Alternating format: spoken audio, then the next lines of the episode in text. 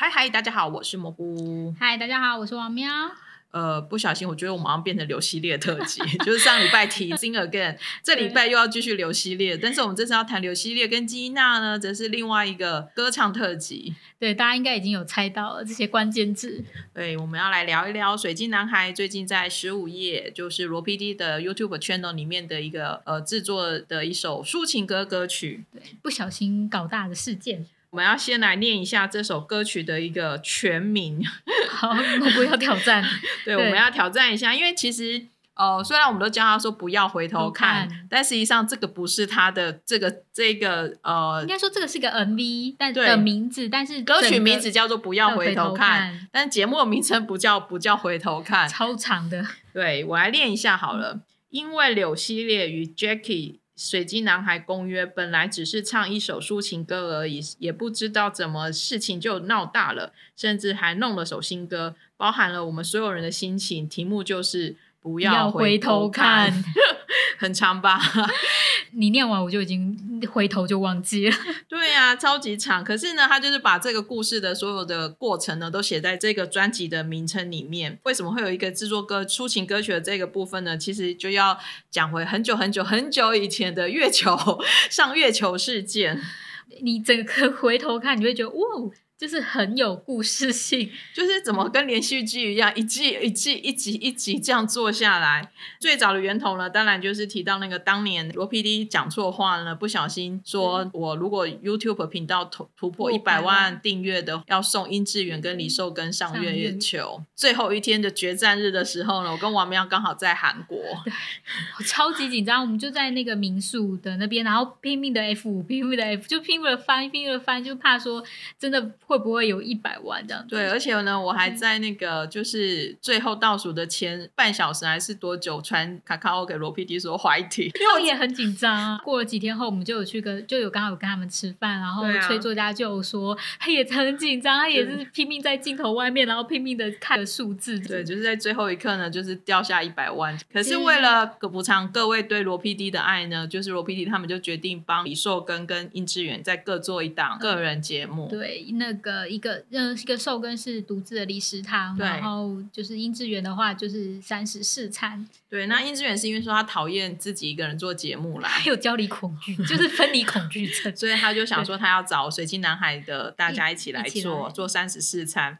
那做三十四餐就想说，嗯，那就还好嘛，就做三十四餐嘛。Samsung Nesaki，但是呢，没想到 Samsung Nesaki 的最后呢，那来一个庭院演唱会，找了柳系列来。柳系列呢，其实如果喜欢罗 PD 节目，大概对柳系列是不陌生啦，因为他之前《花样青春秘鲁篇》啊，还有就是东美神扎的主持人，就是都会对柳系列有印象。可是大家对柳系列印象，可能在《花样青春秘鲁篇》就是体弱多病的柳系列，然后在东美神茶就是跟我们一样什么都不懂的。主持人 就找了柳希烈来庭院 live，就是现场钢琴、电子琴还不是钢琴伴奏，帮水晶男孩伴奏，然后柳希烈就也顺便。又随便读了一个公 约，公约就说，如果他那个 Antenna 的 YouTube 突破十五万的话呢，他就要帮水晶男孩写一首抒情歌，对，而且还是抒情歌，因为他的强项就是抒情歌嘛。对，然后就像殷志源讲的，我觉得十五万没有很难啊，因为那时候好像十二万，然后其实我自己听起来也不难，可能对老板来讲，老板可能觉得这个数字停很久，没有什么突破了。对，然后就这样马上就破十五万的，很没有悬念的就破了。十五万了，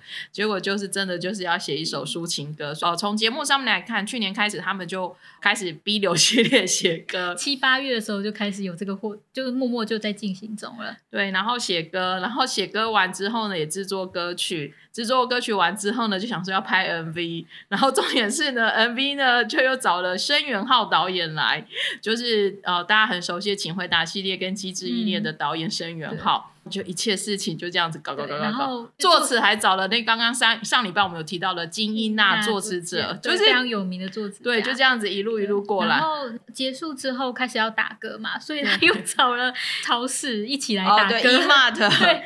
重点是，如果大家有去看这样整个的系列下来之后，就会像罗 PD 讲的，这是一个幸运性的概念。就罗 PD 真的很厉害，他真的嘴巴真的是不晓得他头脑在想什么，他这一点真的好强哦，有很多 idea，然后你会觉得出来，他并不是说一开始就计划好，而是真的是一个接一个想说，哦，做完 A 以后好啊，那我们想一想可以做什么，就做到 B。那做完 B 以后想一想啊，那我们要做什么，然后就做到 C。他并不是他就是哎，找完刘希月做作词作曲之后，哦好，我们要拍 MV 喽，哦那要找谁？哦那我找我的那个拍电视剧的朋友，然后拍完朋友哎要做什么？然后小编也疯疯了，就是哎那我们要打歌，哎那就找有黄色的，就是一码的一起来打，就是你不会觉得他是一开始就想说，对我今天要找谁谁谁，然后再去做这个企划，就是因为都没有事先的规划，有一点很随性，可是又有顺着这种。命运走的概念，其实这个就是很标准罗 PD 的风格。嗯，对，就是当年两天一夜开始就是有一个这样风格。可是，呃，这样的风格其实另外一个就是一定要讲这个节目或者是一个很大的工程，其实是生效真 PD。生 PD 其实他也就是都会很抓住这种一个点，然后做很大的发挥。他的趣味性真的非常高，就是他很会剪辑。对，他剪辑功力真的是一流，然后他上面的字幕吐槽别人的功力也非常的厉害。不知道大家什么时候认识生肖真 PD？像我们是两天一夜就认识的，嗯、其实他就是。非常的节省，然后他会用很非常廉价的手法，但是又会可以营造出很高的质感。我我有点觉得这是两个是冲突的，可是他很厉害，所以那时候什么把音之源放到无人岛啊？因为我认识他就是在那边，就是呃音之源到无人岛的时候，然后因为音之源已经有那个分离焦虑症了嘛，所以他其实在无人岛的时候他根本不知道要做什么，然后就看到因为那时候嗯、呃、还。不知道他的全名，就看到有一个 PD 拼命的在驱车。殷志源说：“你现在要去哪里拍？就是日落啊！你这时候应该做什么之类的。”然后殷志源本来就是一个不是很努力的那一种类型，然后就看他一直被那个驱策，然后一直做什么做什么，就那时候就对他有印象。呃，生 PD 就一路就是把这样子的风格，就是又很苦苦行真的虐待这些艺人，可是呢，他又用各种，因为某程度上他折，也不知道折磨一年，就是。把他们丢去不同地方做考验啊，所以包含像这次水晶男孩的也是、呃、拍了 MV 啊，对，拍就是可能刚开始是想说刘希就写一首歌，然后大家就随便配配唱唱，然后就是结束了。可是没有想到刘希丽也是非常认真、很执着的。然后如果大家在看的时候就发现说，呃，他们真的光虽然我们不懂啦，但是其实就是。一整天十个小时，一个小时，立到清晨一两点才把这首歌录出来。对，然后在看录制的过程上，就会看到柳系列的那个表情超级帅，就是从那种转换上面就变了一个专业人士这样子。对，然后就像神 PD 也是看到，就是呃柳系列在跟乐手啊什么讨论的时候，他说。欧巴第一次认识你这么久，第一次觉得你这么帅，这个就是我的心情，可以喊欧巴了。对对对对，然后呃这样子，然后接下来呢，就是水晶男孩他们就是去找了申元浩 PD 来做导演。可是好笑的是，水晶男孩到片场才知道说，原来导演是申元浩。对，他就说哦，我以为就是我们这个是十五页十五页的自己拍拍，没有想到居然找来那么大咖的，就是导演过来。对，然后大家如果去看。的时候就会发现说，申元浩导演跟罗 PD 之间吐槽真的是超级推荐啊！他们就是一个好是，一个是说我们是朋友，一个说我们只是同期，对。然后一个就是说你不是随便拍拍就可以拍很好的电视剧，拍电视剧的朋友，然后一个就是啊，他指我拍综艺的朋友。就也看得出他们是真的很熟很熟，才会可以这样子互相的吐槽。在想那个 MV 的故事的时候呢，就是罗 PD 写出来的剧本，大概就可以知道为什么李幼天编剧不要跟他拍电视剧，因为他真的想出来的都好烂哦。我觉得他诚信他有点老套。对，因为其实当初我们知道李幼天编剧开始写电视剧的时候，其实那时候小的我还就问一下罗 PD 说啊，你为什么不去拍电视剧？那时候真的会觉得说，哎，罗 PD 也可以挑战。要拍电视剧，后来我发现罗 PD 非常认识自己，完蛋，完蛋，对，这样这样就没有他之后的身 身价了。但元浩 PD 也真的就是很厉害，其实他就只有好像看起来只有短短两天的时间可以拍摄。对，那我们在看的时候过程就会发现，很快就卡 OK，卡 OK，卡 OK。因为我们会觉得说，哦，可能拍就是拍电视剧，因为他以那种细节完美、龟毛为闻名嘛。是元浩 PD 没有想到在这边的时候是。你你都做好被折磨的的打算了，因为你可能一个镜头要拍十几个的那种感觉，啊、没有想到每次一次就一拍完就 OK 好下一场，哎 OK 好下一场，他们都就是所有的人都想说哦好了吗好了吗？对，对啊，可是也看得出来，就是呃申元浩他蛮会导戏的，他可能 maybe 事前都已经先跟这些非呃非。可能他也接触过蛮多新人演员的，所以我真的觉得他很会先把大家引导在一个很好的状况。灿烂的悲伤，无声的呐喊。对，这个是什么东西呀、啊？对，但他就是他，应该说他很清楚知道自己要什么镜头，所以当别人就是当演员们或歌手们有要到那个镜头，他就 OK 好过，OK 好过。其实看起来就是在蛮抓的很精准的状况之下，然后听说拍摄费用应该也是电视剧团 队自己支付。罗 PD 真的很强，就什么都会甩锅给他的。接到幸运信的人真的好可怜，但还是很期待下面会有谁接到幸运信。我后来在看一些分享的时候，就发现说，比如说那个呃，水晶男孩去参加金英娜的广播节目的时候，嗯、然后聊一聊之后，金英娜好像。在广播节目完之后，跑去引众信的 SNS 上面写说：“水晶男孩说也希望你帮他写歌。”我心想说：“靠，这幸运性已经开始这样慢慢的 蔓延出去了。”我幸运事件呢，大大发事件。MV 里面呢，也有把幸运信丢给了申贤斌，机智冬天花园张通天，对张通天医生，所以就觉得实在是太好笑了，就是整个制作过程就很像是那一种真的是幸运性的概念，而且我觉得不会只停止在一个人身上，就好像申导会把幸运信又丢给别人，然后金一他。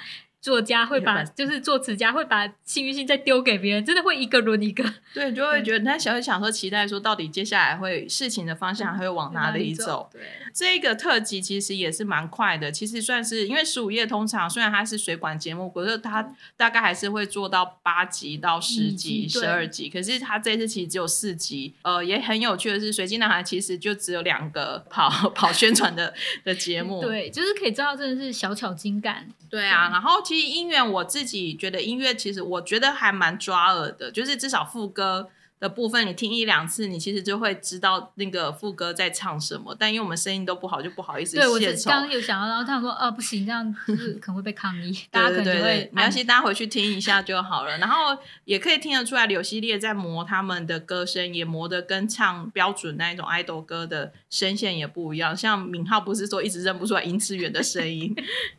就是，然后他把那个在德放在第一个嘛，A part 就是也是第一次这样，所以在德一直好觉得柳熙烈很适合，觉得也很也很可爱。那柳熙烈在 MV 里面一定要提，他就大家一定要去看那个综艺版的 MV，真的太好笑了。他简直就是一个女主角，对呀、啊，串场于各个地方。可是我真的要说，我第一次看的时候，我没有认出什么刘熙烈。我有在那个医师医院的那个片段看到他。对，但是我没想到原来馆长也是他，那个保安也是他，对，然后太多地方，对，太多地方有，他不知道会不会被山西，啊，对啊，所以就会还有那个照片，在德家的那个照片，哇塞，真的是，对，我觉得他们很会。嗯，就是生 PD 的厉害的地方，对，就是抓住这种就是很在细节之处，然后展现趣味。如果你不去看的时候，就好像呃蘑菇一样，就是第一次看你就会顺顺的看下去，然后后来被大家点出来或找出来，时候就觉得太好笑，怎么可能发生这种事情？申元浩 PD 的综艺功力，他其实因为他很认真的在。呃，电视剧发展很久嘛，我们都一直还是觉得他很感性啊，然后他很细腻啊，很浪漫啊。但是在 MV 就是来到了就是十五页圈头的频道的时候，他就变成了另外一个人，就是你可以看得出来，他被柳熙烈逗得哈哈大笑。我觉得他那个梗啊，真的是。我觉得他哪一天真的不一定会找柳熙燕上《医治医生生活》里面客串，因为太喜欢了，就太可能 maybe 是一个病人，或者是问题是他可能生了一些不可言讳的病，对，或者是他不一定会就是陪着有一场，比方陪着老婆去看妇产科的，对对对先生之类的。对，我我蛮期待他的客串，柳熙烈啊，殷志哎，殷志远其实客串过了，还有罗 PD 的客串，对罗 PD，他们两个可以一起争取一下，对对，争取一下。最后，我们想要来聊一下生肖真 PD，虽然我们刚刚有点哩哩喳喳，稍微聊聊聊了一下，但不过我觉得生肖真 PD 其实他的剪辑风格跟他的。指导节目的风格是真的还蛮抢眼的，因为罗 PD 现在其下面非常多支线的子弟兵，对啊，第二线、第三线就是第二代、第三代都超级多的。对，然后其实每个也都蛮有自己的才华，可是生肖真 PD 他是真的是，我觉得他他抓到自己那一种不能讲低级趣味，他也不是去做人身攻击伤害，他可能 maybe 是成本制作的很低廉，然后一直强迫大家要手工，或者是也有可能就是把他们丢去哪里去做磨练。比方说，你看背景好了，因为他们如果开直播或什么的，他背景不会弄美美，他就是一张 A 四纸，然后用手写的，用麦克笔写一下，然后就贴上去，这样子。对对对，或者是就是把他们丢丢去很苦难的地方，像去冰岛的三餐，他们会有他会有他的那个冲突感感存在。对，然后这是他厉害的地方，可是他又会。把它做的很好笑，甚至是他会上很多字幕，而且他是唯一会在字幕上面吐槽罗 PD 的人。对，像以这次不要回头看来讲，去细看的话，就会知道说，比如说他会写说罗 PD 会去催促音乐制作，但不催促剪辑。我就想说，是发生什么事情呢？就是他会一直吐槽他的罗 PD。对，因为我觉得再来是因为呃，申 PD 在罗 PD 身边已经工作十三十四年了嘛，他算是目前跟在罗 PD 身边最久的真的 PD，这样对，因为他从两天一夜，他在两天一夜其实是从忙内 PD 开始做上来的，所以其实等于他也算是罗 PD 一手带出来的。对，所以他对于罗 PD 就是很感。对，然后甚至他就会在刘熙烈面前说，罗 PD 说如果歌写得好，他要自己唱。意外发现罗 PD 的歌手梦。对啊，然后罗 PD 还还会说，哎，那个。先写一首歌给我嘛，然后我想说，你真的要唱吗？不一定，嗯，好，那就嗯不知道。一直帮罗 PD 取很多绰号，就是他会用他的哪去帮他做很多的绰号，然后就会很可爱。还有他很敢自助罗 PD，就像月球公约一样，就是不小心因为月嗯、呃、不小心说错话，然后导致于要收拾这个烂摊子，导致于后面的。呃，就是后面开 YouTube 直播的时候，罗 PD 就会说，我们已经被警告，不能讲“月球”这两个字，不能讲什么什么事情。就是他还他也蛮敢，就是对罗 PD 下一些指令的。罗 PD 自己私下也说，他也蛮怕生 PD 的，他也蛮怕生孝珍 PD。然后其实之前听他这样讲的时候，还没有什么感觉，直到我们本人自己也跟申孝珍 PD 见面之后，终于懂那股气势跟气场是从哪里来的。就是，我记得那时候好像是姜食堂。第二季跟第三季的时候，嗯，嗯，圭贤其实会回归，但是、嗯、呃，申 PD 交代说不可以讲哦什么的。那当我们在问罗 PD 的时候，以前可能罗 PD 就会说，就会以朋友的角度看，就会觉得说讲这件事情没。没什么，不会特别对我们隐瞒。但是那一次他口风很紧，他就会顾左右而言他，然后绝对不讲。然后后来他才事后告诉我们说，因为就是申 PD 交代说绝对不可以告诉任何人，所以就算是我们，他也不敢告诉我们。就是他真的非常听申 PD 的话。对啊，所以其实就会看得出来说，申 PD 真的在罗 PD 身边的地位也非同的反响。对，他会就是他是会看申 PD 颜色的。你知道罗 PD 他其实不太，就是他就是。就是他就是里面最大，但是他会看到生 PD 的颜色。我自己大概访问过生 PD 两次，一次是我呃在帮罗 PD 写那一本书的时候呢，呃，就是这是第一次访问生 PD。我不知道为什么罗 PD 每次就是请申 PD 过来的时候，申 PD 的反应都是你要干嘛？为什么你要教我在这边？我怎么不知道我要做什么？然后我其实本人在现场会有点尴尬，我感觉申 PD 是……我们先说一下罗 PD 就是叫人过来的风格，嗯、就是我们当然都会很慎重，就是蘑菇都会很慎重去申请这件事情，说，哎，我要访问你身边的工作人员，然后怎么样什么之类，都会很细细的交代。那个罗 PD 会说 OK 好，没有问题。但是我们到了现场还发现，他都是。当天叫人，叫人对，他说当天叫人，说你想要叫谁或什么之类，然后就是立刻把那个抠过来。但是因为其实抠过来都是一些后辈 PD，然后都很尊敬他，那一定都是那种哦，好好好，那我们现在就过去的那种态度。但是生 PD 不是，生 PD 就是说为什么要过去？是谁啊？对，然后申 PD 不是凶我，他他其实只是有一点觉得罗 PD 被突袭，对他又是被罗 PD 突袭。我觉得他其实就是。看起来比较凶，但是其实他人真的还不错，我可以理解啦。呃，两次访问其实因为我都有摄影机做侧录。那他其实会有点不想要上镜头。你知道幕后工工作人员很有趣的地方，就是他喜欢拍别人，但是不喜欢自己被拍，就是会躲那个镜头，就是很习惯不要被拍到，所以他们不太喜欢这件事。只有罗 PD 那么爱上镜 镜头，对，少数的。对，然后所以呢，申 PD 其实他刚开始都会有点抗拒。那我真的都可以理解，我没有在抱怨，因为我们也不是喜欢上镜头的人，所以其实我都会马上跟申 PD 说：“哎，如果你真的。”不想上镜头，我们就不要录影，嗯、那我就是单纯的采访你就好。嗯、可是他可能也，他这是他我觉得很温暖的地方，因为他可能都知道大家其实带任务来，或者是其实他也知道大家想要看什么，其实后来他还是都很大方的就说没关系，没关系，就是录影就可以了。他有时候也会突袭访问我，我没有被访问到。对，比如说印象最深刻的就会说，到底你喜欢罗 PD 什么？对，就是我们就是一连串啪啦啪啦，就说你们跟罗 PD 工作怎么样。或什么有什么印象深刻的事，巴拉巴拉巴拉，就是我们一连串之后，我觉得他应该想很久，对他一直很想要问说，为什么罗 PD 会受欢迎？对，为什么罗 PD 有一群粉丝，然后如此的始终，一直追，从台湾追到韩国来，然后把他邀去去台湾做就是 fan meeting 或什么，他其实真的很疑惑，所以他才会反，真的我觉得他已经隐就是隐瞒很久，然后忍不住说。为什么你们会喜欢罗 PD？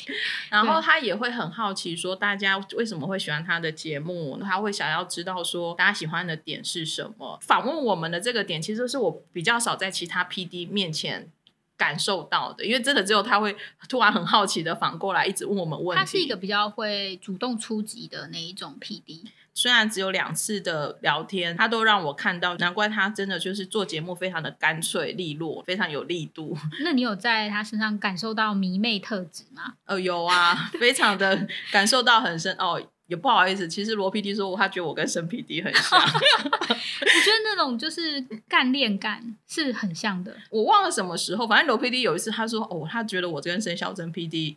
真的很像，称赞、欸，对，真的是称赞，我也觉得很很很很很感谢啦。就是可，可是罗 PD 可能觉得他身边怎么都出现这种迷妹的人，这时候反而要称赞罗 PD。我觉得他很厉害，是他其实并不理解迷妹的心情，但他会尊重，他会尊重你这种迷妹的特质。呃，也反过来讲一下，就是生肖真 PD，他说他很感谢罗 PD，有一个原因是因为其实申孝珍 PD 这种个性，这样很像，我也大概理解，就是我们的个性就是好恶分明。对，会好恶分明，然后做事情其实有时候不会那么的圆润，就是喜欢谁不喜欢谁，或者是有时候讲话就是太冲。因为一定要说的是，你要知道，就是韩国的社会跟台湾社会不一样，韩国是辈分非常分明的，并不是你去冲你冲撞长辈，或者是对长辈讲话比较就是嗯没有那么的有礼貌的时候，是会被被纠正，或者是长辈其实会不喜欢的。申孝珍 PD 自己也曾经说过，就是他在罗 PD 的团队，所以他才有把他做的。过得那么好，对，然后发挥他的所长，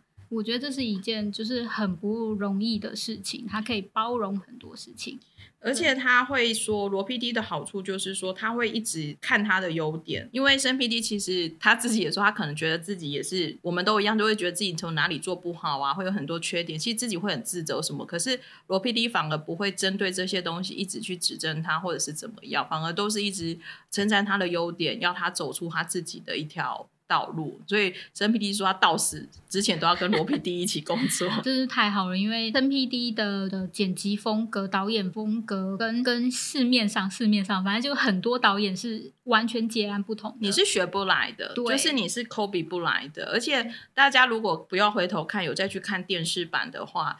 偷偷跟大家讲，反正就去 B 站挖，电视版也有看，然后水管版也有看的话，你会发现电视版也一样非常的顺畅。十五夜的节目，其实我自己也是忠实观众，可是你去不是每个 PD 都可以把电视版剪的也是像一个独立故事一样，很多都只是把水管的拿来哦东剪一块西剪一块，可是可以看得出来生 PD 他是。电视版是归电视版，然后水管版归水管版。我觉得这个功力真的也看得出来，他当二十几年 PD 的深资深功力。我觉得这是我觉得很不容易。其实他还蛮认真的对待每一个项目，他不会说哦，就是水管，嗯、呃，可能电视版只有五分钟啊，那就把水管版的剪一剪就好了。嗯、他其实都还蛮认真的，就是。呃，不要说呃，就是不要回头看这个只是一个 MV、啊，他不会这么想，他就会觉得说我就是把它做好做满，看得出来说，生 PD 当初其实他就是一手把《新西游记》养大原因，就是因为他就是把他的特点。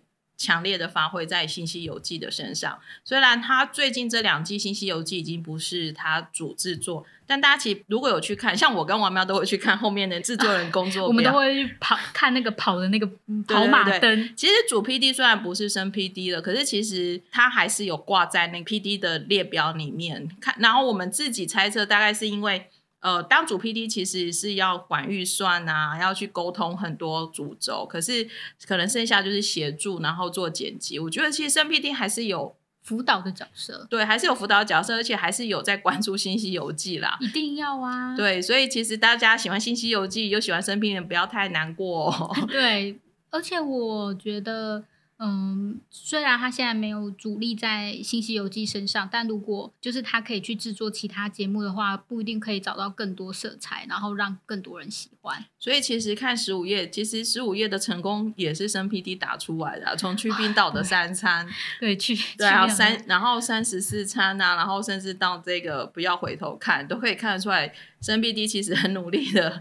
在帮罗 PD 抓了水管粉丝，因为水管粉丝可能比较年轻，然后生 PD 比较知道那些口味。对，生 PD 虽然年纪跟我差不多，但我就觉得他真的还蛮心态很年轻。迷妹都有一颗年轻的心，没错没错。嗯、今天就是我们不要回头看的特辑，我们就有点像是比较像是迷妹分享，没有那么的呃严肃、啊，对，然后或者是说一定要跟大家讲说什么三要素什么什么的，就比较想要跟大家聊聊像这样子比较轻松好看的个节目。同时，我们也继续在期待生 PD 的新的节目。看他其实真的一直都还蛮忙的。那忙着 追星，生 PD 也是 BTS 哦的粉丝，他也是阿密哦。对，他就嗯，就是迷妹真的是太厉害了。所以呢，我们也期待看哪天他可以跟 BTS 合作。嗯，我也希望我可以看到，就是太好了。对啊，好了，今天就是我们的聊天特辑，没有不要回头看的特辑。那也欢迎大家可以跟我们留言分享你喜你喜不喜欢不要回头看，然后也可以说一下为什么你喜欢生 PD。呃，罗 PD 就这样吧。嗯、然后如果有一天我们可以再见到生 PD 的时候，我们就会就跟生 PD 说，哦，有粉丝怎么样心？他其实还蛮注重粉丝的心情。就我刚刚也忘了说，其实我一直有个愿望，想要把生 PD 请来，但我可能也要去跪在生 PD 前面。对，因为他就是真的对于镜头比较。我相信就没有那么容易啦，嗯、对。不过先克服，不过我们先克服疫情吧。对，对，我们希望我们赶快早日相见。今天就这样子喽，谢谢大家，拜拜。拜拜。